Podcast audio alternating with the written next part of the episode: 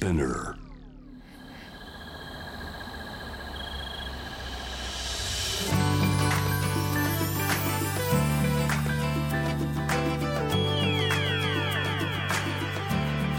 エネオス4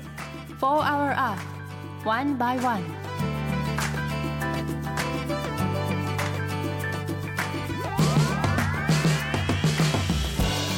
エネオス4 Hour Earth 1 by 1ナビゲーターの堀田茜ですこの時間は素敵なゲストをお招きし地球のより良い未来の実現に向けた SDGs について皆さんと一緒に学んでいく時間です、えー先日イッテ Q で久しぶりの海外に行ってきました。3年ぶりの海外だったんですが今回はドバイに行ってきました。あの3年前の、えっと、出川さんと2人で行ったペルー以来の海外だったんですけども本当に久しぶりの海外の空気にすごく興奮したロケだったんですけどあのやっぱドバイは45度以上気温があってもう外で1分歩いただけでもう汗だくになって倒れちゃうぐらいなのでなかなかロケするのも大変だったんですけどそんな中でもあの今回は、えっと、デヴィ女子会っていうデヴィ夫人を中心とした会だったんですけどいろんな恐怖のアクティビティにチャレンジしたんですけど今年で、82歳のデヴィ夫人のパワフルさに今回も改めて本当に驚かされっぱなしで私たちもこうヒーヒー言いながらついていくの大変だったんですけど本当にあのいつもパワーをもらっていますし改めてデヴィ夫人をすごく尊敬しました。久しぶりの海外っていうことだったんですけどまだまだ年内に海外に行くかもどうかわからないですがまだまだ一滴をチェックしていただけたら嬉しいです。ということで本日も SDGs 学んでいきたいと思います。地球の未来を考えるこの番組はエネオスの提供でお送りします。エネオスは2040年までに自社で排出する CO2 の量をさまざまな取り組みからプラスマイナスゼロにするカーボンニュートラル企業を目指していて私たちの未来に不可欠な脱炭素循環型社会の実現に向けて具体的な取り組みをされているそうなのでそのあたりも番組で分かりやすく紹介していきたいと思います。そしてこの番組は JWAVE をキーステーションに FM ノースウェーブ ZIPFM FM802 クロス FM JFL5 曲をネットしてお送りします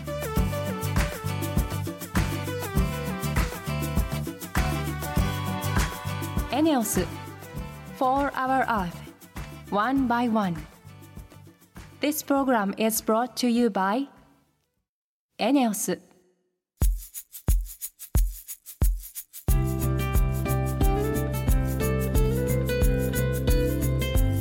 4 Hour Earth 1 by 1本日のトークテーマは目標3すべての人に健康と福祉をです。今回は管理しないサービス付き高齢者向け住宅がポイントだそうです。管理しないというのは一体どういうことなんでしょうか。いろいろとお話を伺っていきたいと思います。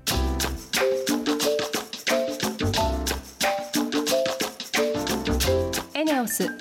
Hour Earth 1 by 1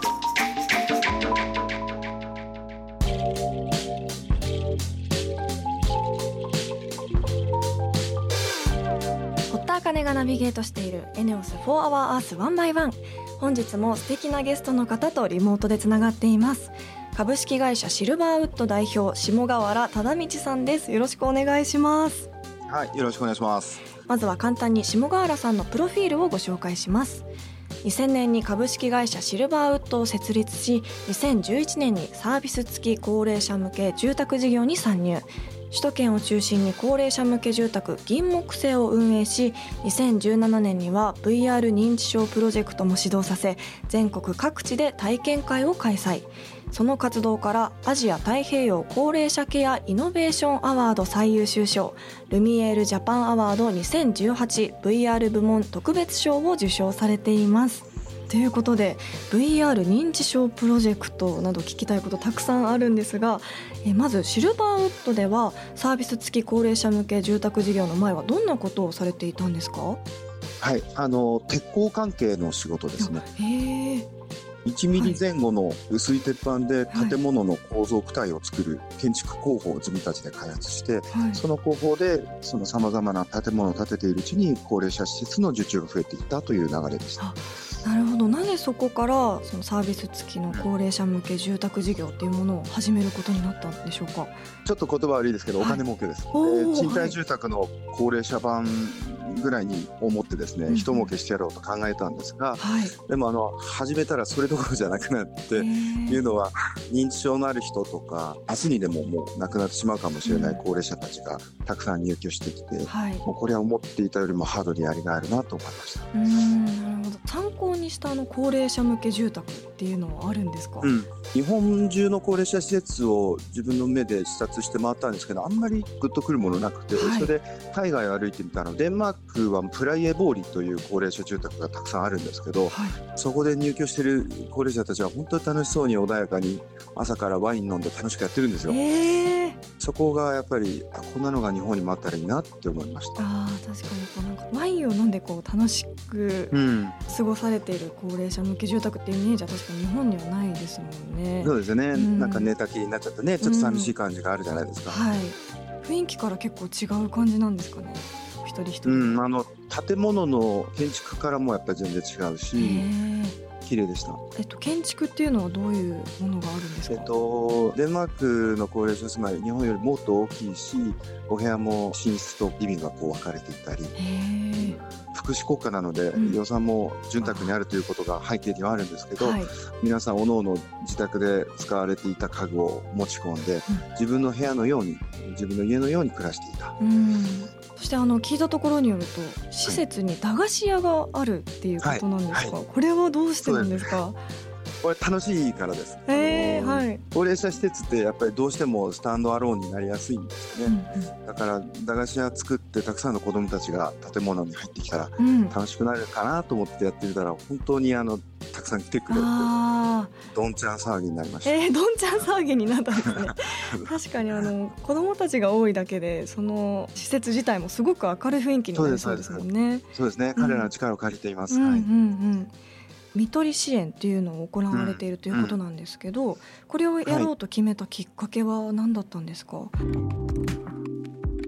ビジネスマンがいきなり高齢者住まいの運営を始めたんですけど、はい。一棟目のその銀木犀を開設して一番最初に入居された方が末期の乳がんを患っていたんですね。はい。その方がここで死にますとうんおっしゃったんですよ。看護師の方だったんですけど、うん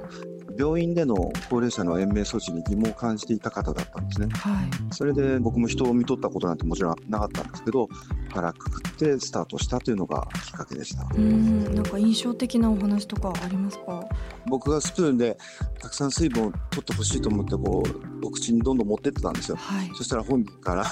しつこいって言われました。確かにもう難しいですよね。うん何を求められているのかっていうのが。そうなんです、そうなんです。でもこちらがやりたいっていう思いと本人が求めてることの違いをやっぱり感じたし、うん何でも押し付けちゃいけないなと思ったんですようね。んそしてあの銀木犀でこだわっている点たくさんあると思うんですが強いて言うならどういった点でしょうか？あ入居者が望まない管理はもう絶対しないっていうことと、うん入居者本人が自分自身で選択できるっていうことを基本的な考え方にしています。管理しないっていうのはどういうことですか？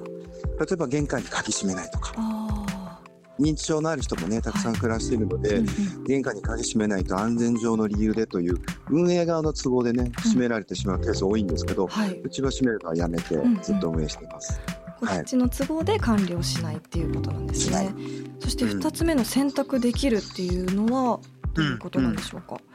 ご飯食べたければ食べればいいし、食べたくなければ食べない。うん。し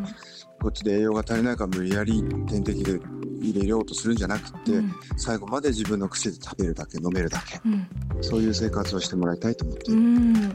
ほど。そしてあの VR 認知症プロジェクトっていうのもすごく気になったんですけど、これははい。一体どんなプロジェクトなんでしょうか？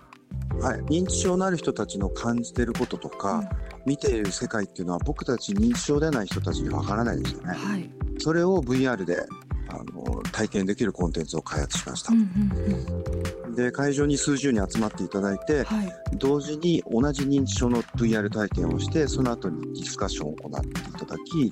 まあ、それぞれ参加者がどう自分が感じたかというのを話し合う体験会ですね。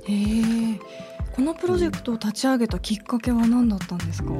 やっぱり銀木犀の運営を通じてうん認知症の本当の課題っって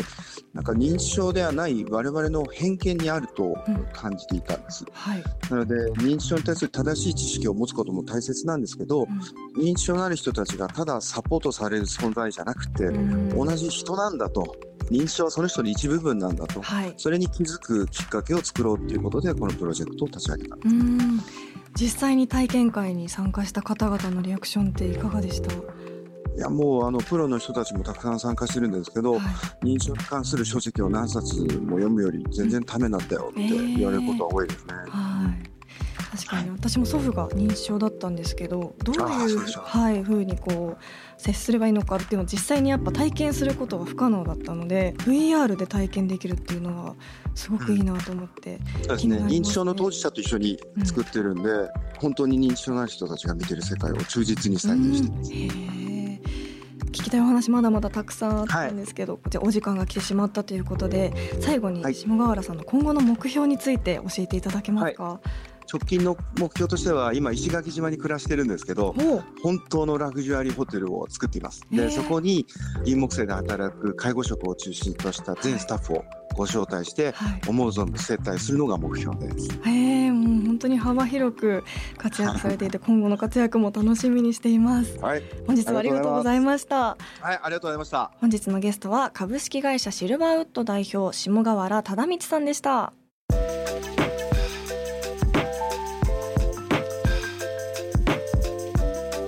エネオス4 Hour Earth One by One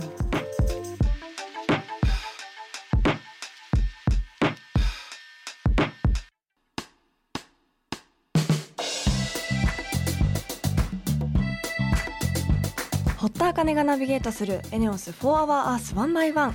ここからはエネオス SDGs ステーションのお時間です。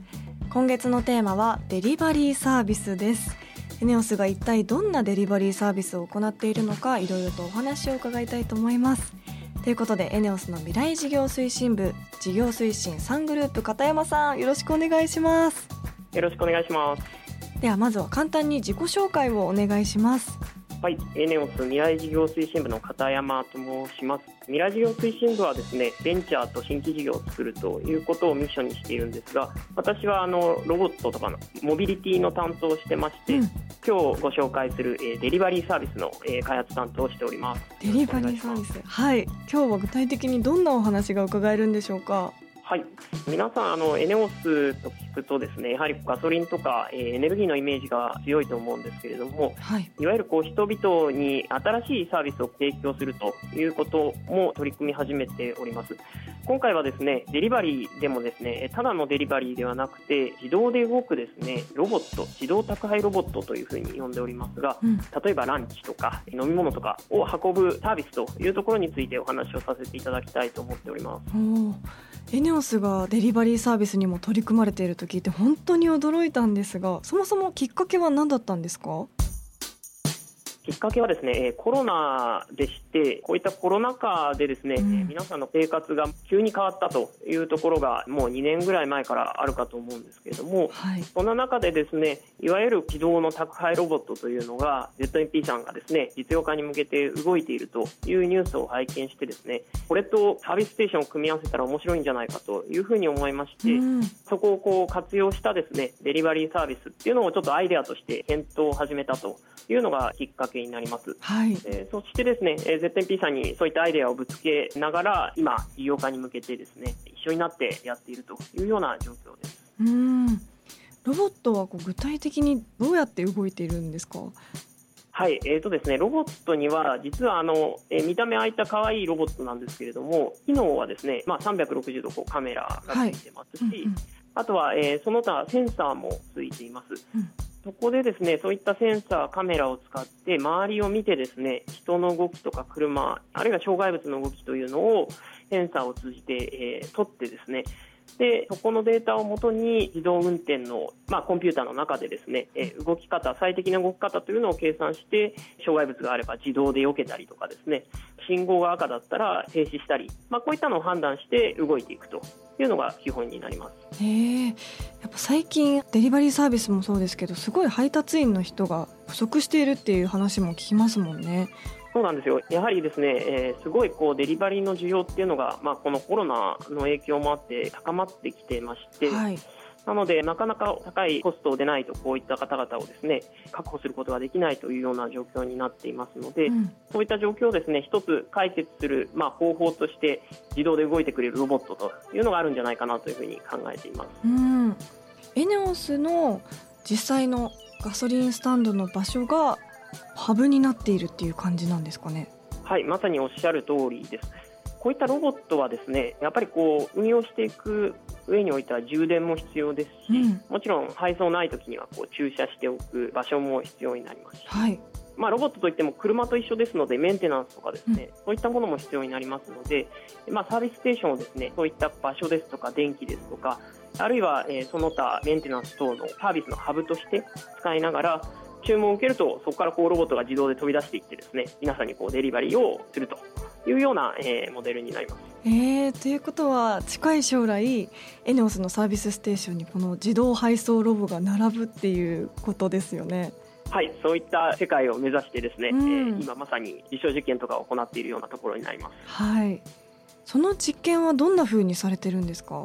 はいこれまではですね実験自体は中央区のですね月島というエリアで過去にですね2回実験をしてきております、うん、具体的にはですねいわゆる一般的なデリバリーサービスと同じようにその月島にお住まいの方にですね注文サイトを通じて例えば松屋さんの牛丼とかですね、うん、えー、頼んでいただくと、はい、えー、実際に月島の SS からロボットが出ていってですね具体的には松屋さんにこう商品を取りに行って、えー、お客さんのですねマンションの下まで届けるというのをすでにやらせていただいてます。本当にですねこういったロボットっていうのはそもそもやっぱりお客さんにとって受け入れられるかどうかというところですとかあとはこういったサービスを行う上で必要なですね体制とかシステムそういったのを、作るために実験をしているというようなところでございます。利用者の方も驚かれてたんじゃないですか？特にこのロボットが届けてくれる体験というかそういったのを非常に楽しく喜んでいただいた声が多かったです、うんはい、特に小さいお子さんがいらっしゃる家庭とかですね本当にロボットに会えて楽しかったですっていうようなお声もありましたし、うん。あとはあのやっぱりこうロボットの強みとしていつでも動けるというところが特徴としてありますので、うん、実験ではですね深夜のお届けもう本当に2時とか3時ですねそういったサービスもやりまして本当にこうロボットだと逆にですね深夜にこうちょっと知らない方と会うことにこう不安があるっていうお客さんに対しては、ロボットだと安心感があったっていうような声もいただいております。うん、確かに。最後になりますがこのデリバリーサービスをどんな風にしていきたいとお思いですか？はいこのデリバリーサービスはですね地域のデリバリーの、まあ、インフラにしていきたいというふうに思っておりましてロボットを使ってですね皆さんが安心かつ安全にですねかつ今後こう人手不足の中でもずっとこうご利用できるようなサービスというのを目指していきたいというふうに考えています。うんこういったサービスを通じてですねいろんな地域の方々がいわゆるデリバリーサービスっていうのを使いやすい形でですねご利用できるような世界というのにつなげていければなというふうに思っておりましてそれに向けてですねあの今年度も秋口からですねもう少しこう規模を拡大して継続的なサービスというのを実施してですねよりこう実用化に向けての具体的な、検証というのをスタートしたいというふうに、はい、考えております。いや本当にこんなに可愛らしいロボットがお家まで届けてくれるデリバリーサービス私も体験したいなと思いました。本日はエネオスの未来事業推進部事業推進3グループ片山さんありがとうございました。ありがとうございました。エネオス4 Hour Earth One by One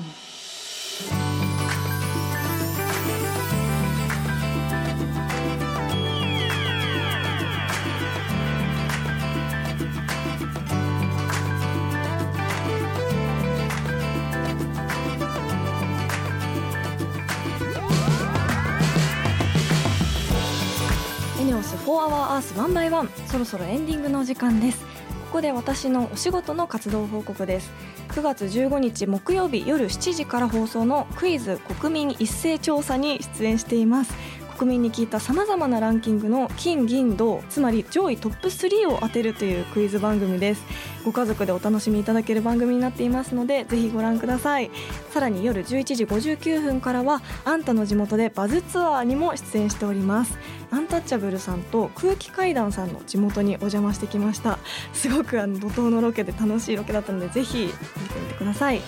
そしてここでメッセージの紹介です。ツイッターからパイナップルチャーハン山下さん。ノルウェーが敬語をなくしたことに外国なら普通ではみたいなことを言ってる人いたけどなくしたっていうことはあったってことやんね。外国語では男性と女性で分かれている言葉も多いからそれも統一されていくのかそれとも文化として残していくのかどうなんだろうと考えさせられた。敬語を国民の意思でなくしたってゴイスノルウェーということでありがとうございます。前回のゲストハルゲンダル親善大使でバイオリニストの山瀬理央さんの回の感想ですね。ノルウェーの方々が自分の意思で敬語をなくしたっておっしゃっていたことにすごく私もびっくりしましたしあの確かに英語とかも敬語っていうのあまりないのかもしれないんですけどノルウェーの方たちの自分たちで国を変えていくんだっていうその意志の強さにも驚きましたしいろんなこう国の文化の作り方があるんだなと私もすごく考えさせられた回でした。パイナップルチャーハン山下さんありがとうございます。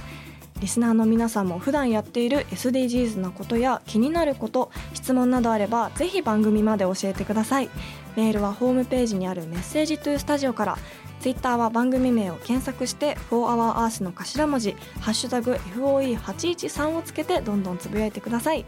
エネオス SDGs ステーションへのメッセージも大歓迎です。今月のテーマデリバリーサービスに関する疑問や質問もぜひお気軽にお寄せください。それではまた来週この時間にお会いしましょうここまでのお相手は堀田茜でした